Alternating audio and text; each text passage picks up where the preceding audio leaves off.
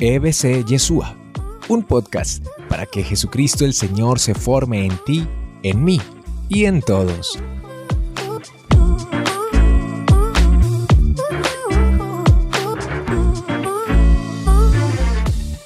Hoy los estudios de las Sagradas Escrituras han profundizado mucho.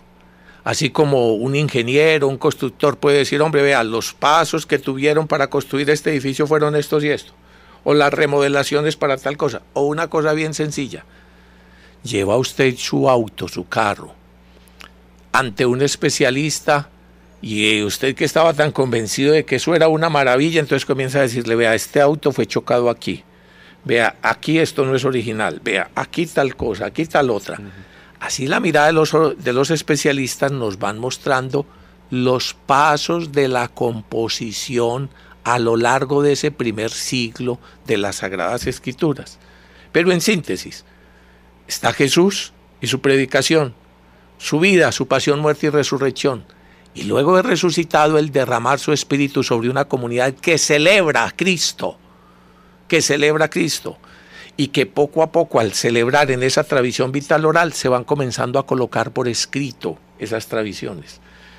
Todas estas visiones anacrónicas y fundamentalistas no tuvieran ningún lugar en esa primera comunidad cristiana. ¿Quién le iba a venir a decir, ¿dónde está escrito tal cosa? ¿Cómo así? Si la Biblia que tenían en el Antiguo Testamento y la predicación viva de Pedro predicando allí, Pablo predicando por allá, Juan predicando allá y algunas pequeñas recopilaciones sobre la pasión del Señor, sobre palabras o logias del Señor, sobre milagros, sobre cosas que después la recopiló, por ejemplo, San Marcos, y otras fuentes a través de las cuales los otros lo hicieron. Quiere decir que entonces es una gran contradicción poner a la escritura por encima de la tradición, porque en la misma escritura encontramos toda una tradición de un pueblo, de una experiencia de Dios, de una experiencia de salvación que se va recopilando eh, a medida que pasa el tiempo y que incluso en el Concilio Vaticano II nos recuerdan que tiene para nosotros los cristianos católicos la misma importancia por lo mismo, porque no se puede entender la escritura sin una comunidad. La comunidad entonces es la que Dios le da vida a la escritura a través de la comunidad, en medio de la comunidad y para la comunidad creyente. Tal cual. Antes de las Sagradas Escrituras fue la tradición. Una tradición vital oral. Y como expresión de esa vida de fe, de seguimiento de Jesús y de esa vida nueva y de lo que, como dice Lucas, les transmitimos lo que nos transmitieron los que fueron testigos oculares y servidores de la palabra. Así, esos que, esos que vivieron y transmitieron, después fueron colocando por escrito. Y estoy utilizando reiterativamente una palabra, transmitir.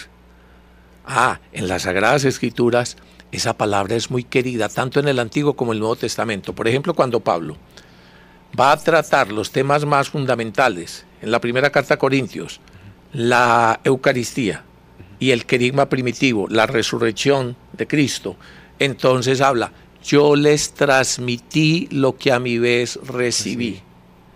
Y es la misma expresión que va a utilizar el mismo verbo que va a utilizar, por ejemplo, San Lucas, también cuando nos habla de que Él va a transmitir.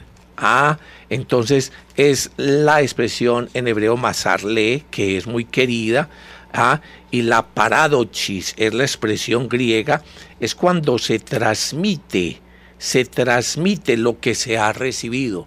Eso es la tradición. La tradición no es como algunas personas piensan el invento de curas, el invento de monjas o el invento de cualquiera. No. Es, es lo que se vivió de Cristo en esa primera comunidad cristiana y que generación tras generación se fue transmitiendo. Y que finalmente por la acción del Espíritu Santo, el mismo Espíritu inspiró para que se pusiera por escrito estas sagradas escrituras, que precisamente en cuanto inspiradas por el Espíritu de Dios, y en cuanto que contienen la palabra revelación que es Jesucristo y su obrar entre nosotros, entonces la llamamos sagradas escrituras y en ese sentido, en un término analógico, decimos que es palabra de Dios. Muy bien, yo creo que eh, suficientemente claro para que nosotros en nuestras casas, en nuestra experiencia de fe, no nos dejemos entonces confundir y pensar que solamente debemos creer lo que digan las escrituras, porque como ya nos recordaba Oscar, somos no la religión de un libro, seguimos es a una persona, la persona de Jesucristo, que es palabra de Dios hecha carne. Hay un texto también al final del Evangelio, según San Juan, que a mí me parece muy diciente en torno a esto que recopilan las escrituras y de cómo no se agota en ella la palabra de Dios, y es al final del Evangelio, que nos lo repite dos veces, uno en el capítulo 20, al final en el versículo 30, que dice Jesús realizó en, en, presencia de los discípulos otros muchos signos que no están escritos en este libro. Estos han sido escritos para que creáis que Jesús es el Cristo, el Hijo de Dios, y para que creyendo tengáis vida en su nombre. Esa es una de las expresiones que nos presenta pues Juan y dirá otra que incluso eh, al final del capítulo 21 que no cabrían los hay muchas cosas dice por allá en el versículo 25 hay además otras muchas cosas que hizo Jesús. Si se pusieran por escrito una por una pienso que ni todo el mundo bastaría para contener los libros que se escribieran. Y esto que hemos explicado sobre las sagradas escrituras y esta visión de la Iglesia Católica no es para disminuir de ninguna manera la importancia de la Biblia o las Sagradas Escrituras. Por el contrario, es para que entendiéndola bien en todo el contexto de la revelación, recordemos que efectivamente las Sagradas Escrituras pueden darte la sabiduría que te lleva a la salvación mediante la fe en Cristo Jesús. Que la fe, en definitiva, en Jesucristo. Es Jesucristo el que nos da la salvación, la palabra encarnada. Y que efectivamente eh, sirven para enseñar, para instruir, para corregir, para educar. Y así el hombre, la mujer de Dios se encuentran perfectos y preparados para toda obra buena, como nos va a decir San Pablo en la segunda epístola a Timoteo capítulo 3, allá desde el verso 14 y siguientes. Yo soy un apasionado de la Sagrada Escritura, si ustedes me conocen. Llevo 45 años apenas estudiándolo y, y, vamos a ver eh, eh, cuántas alcanzamos. Pero, pero el valor de la Sagrada Escritura y el saber que Dios a través de las Sagradas Escrituras nos habla y que el mismo Espíritu, entonces, eh, el mismo Espíritu que las inspiró, el mismo espíritu que llenó a Jesucristo la palabra, el mismo espíritu sigue resonando y se cumple esa palabra hoy, nos lleva a amarlas, nos lleva a estudiarlas, nos lleva a celebrarlas, a seguirlas y está en el centro de la vida cristiana. Pero no significa que seamos la religión de un libro. Significa que somos los seguidores de Jesucristo, la palabra encarnada, y que la revelación de Dios es amplísima y llega a su plenitud en Cristo y sigue resonando en las Sagradas Escrituras. Amén. Y hay algo que me gusta antes de hacerte la otra preguntita que hay por acá y que tiene que ver con esto de las escrituras. Y es que me encanta cuando el documento conclusivo Aparecida nos dice que junto a una fuerte experiencia religiosa y a una vida comunitaria, que es indispensable que para que la comunidad madure su experiencia de fe, se tenga una formación bíblico-doctrinal. Claro eso, que sí. Eso me quedó resonando porque decía, es que es muy importante que todos nosotros los cristianos, o sea, que los obispos de Latinoamérica y el Caribe nos digan, si queremos madurar la experiencia de fe, hay que tener una formación bíblico-doctrinal y qué importante que nosotros seamos voces, que hagamos eco a eso y que motivemos a que nos formemos en la fe desde las Sagradas Escrituras.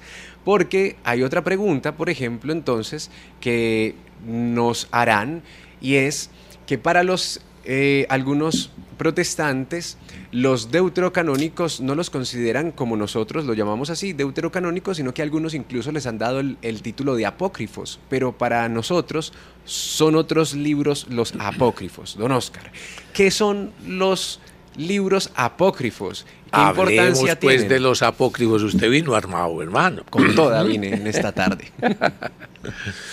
¿Qué son los apócrifos? Eh, literalmente significa un poco como ocultos. Pero ¿qué son propiamente los apócrifos? Eh, en, ese, en esa experiencia del primer siglo después de Cristo, Recuerden, les dije, el Señor fue crucificado, su cruz y su resurrección, su Pascua fue en el año 30, viernes 7 de abril. A partir de entonces comenzó a surgir la predicación de la persona de Jesús. Y a partir de la persona de Jesús y la efusión del Espíritu Santo a formarse las comunidades. No solo en Israel, sino a extenderse por toda la cuenca del Mediterráneo y del mundo antiguo. Y entonces comenzaron a formarse los libros los libros que recogían los testimonios de lo que ocurrió entre nosotros. Vuelvo sobre el prólogo de San Lucas, que es el único que cuenta cómo escribió, y es un prólogo muy interesante. ¿Y qué fue lo que ocurrió? Lo de Jesús y esa primera comunidad cristiana. Y después cómo nos fueron transmitiendo los que fueron testigos oculares y servidores de la palabra. San Lucas es también el único que nos cuenta qué pasó después con los hechos de los apóstoles después de la resurrección del Señor, cómo se fue desarrollando la iglesia. Ahora, eh, llega un momento en que entonces en las comunidades no solo se lee la Torá y los profetas, los Nevín y los otros escritos, sobre todo se leía ya en el mundo antiguo lo que se llamaba la traducción al griego, que es la traducción de los 70. Porque cuando el Antiguo Testamento está escrito mayormente en hebreo, unas pocas partes en arameo y unos pocos sitios en griego, podemos decir que el Antiguo Testamento está escrito en general en hebreo. Pero ya el mundo judío se había extendido por ese mundo antiguo y el mundo antiguo hablaba griego, porque aun cuando ya dominaba el imperio romano, todavía el influjo del imperio griego a nivel cultural y a muchos niveles estaba, y el idioma universal en aquella época de ese primer siglo era el griego, posteriormente llegaría a ser el latín. Diríamos en una comparación como hoy el inglés. Entonces, los judíos habían traducido esa Biblia judía del Antiguo Testamento al griego para que la pudieran leer sus judíos que estaban extendidos por todo el mundo eh, antiguo, por toda la diáspora. Esa fue la versión que más utilizó el primitivo cristianismo para poder llegar a todo el mundo en el lenguaje más fácil, que era el griego. Entonces comenzaron a sumarse los otros escritos, que las cartas de Pablo, que Pablo escribió allí estas cartas a esta comunidad, que los testimonios de Marcos, el discípulo y seguidor de Pedro, tan cercano, que Lucas, tan cercano a Pablo, que Mateo, aquel judeo cristiano que escribía ya desde el principio, en fin, todos esos escritos.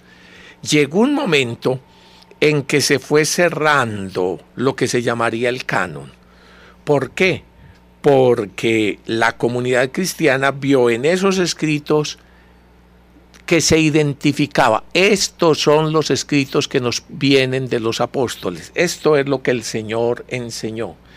Pero cuando en ese mundo antiguo comenzó a difundirse todas las historias de Jesús, acuérdese que era un mundo pagano. Acuérdese que era un mundo idólatra, lleno de todos los dioses griegos, lleno de todos los dioses romanos y lleno de todos los dioses de los otros pueblos. Y cuando llegaban y escuchaban eso de un tal Jesús, un profeta por allá judío, que hizo esos milagros y que decía esas cosas tan maravillosas, entonces los pensadores y los religiosos antiguos, aun cuando fueran paganos e idólatras, por ejemplo los gnósticos, que me sería un poquito largo de explicar lo que es la gnosis antigua, pero en dos palabritas, eh, es como la versión de la nueva era en la antigüedad, es la misma cosa. Entonces que simplemente creían en Dios como energía y que creían en un montón de dioses y que creían en la sabiduría como algo así especial. Entonces comenzaron a decir, no, ese tal Jesús está interesante. Y comenzaron a tomar cosas de Jesús y a mezclarlas con sus ideas y a mezclarlas con sus ideologías. Y mejor dicho, a hacer una versión, por ejemplo, gnóstico-pagana, o una versión de la filosofía griega, o una versión de las religiones de tal parte de Jesús.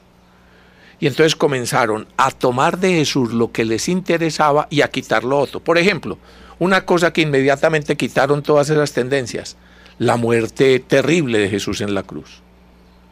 No, no, no, es que eso es un escándalo. ¿Cómo va a ser? Entonces, por ejemplo, esos evangelios gnósticos de la antigüedad, por ejemplo, el evangelio de Tomás y otra serie de evangelios que, que se caracterizan esos apócrifos porque tienen lo que se llama pseudonimia, utilizan un nombre falso de otra persona que sea importante para decir que él lo escribió.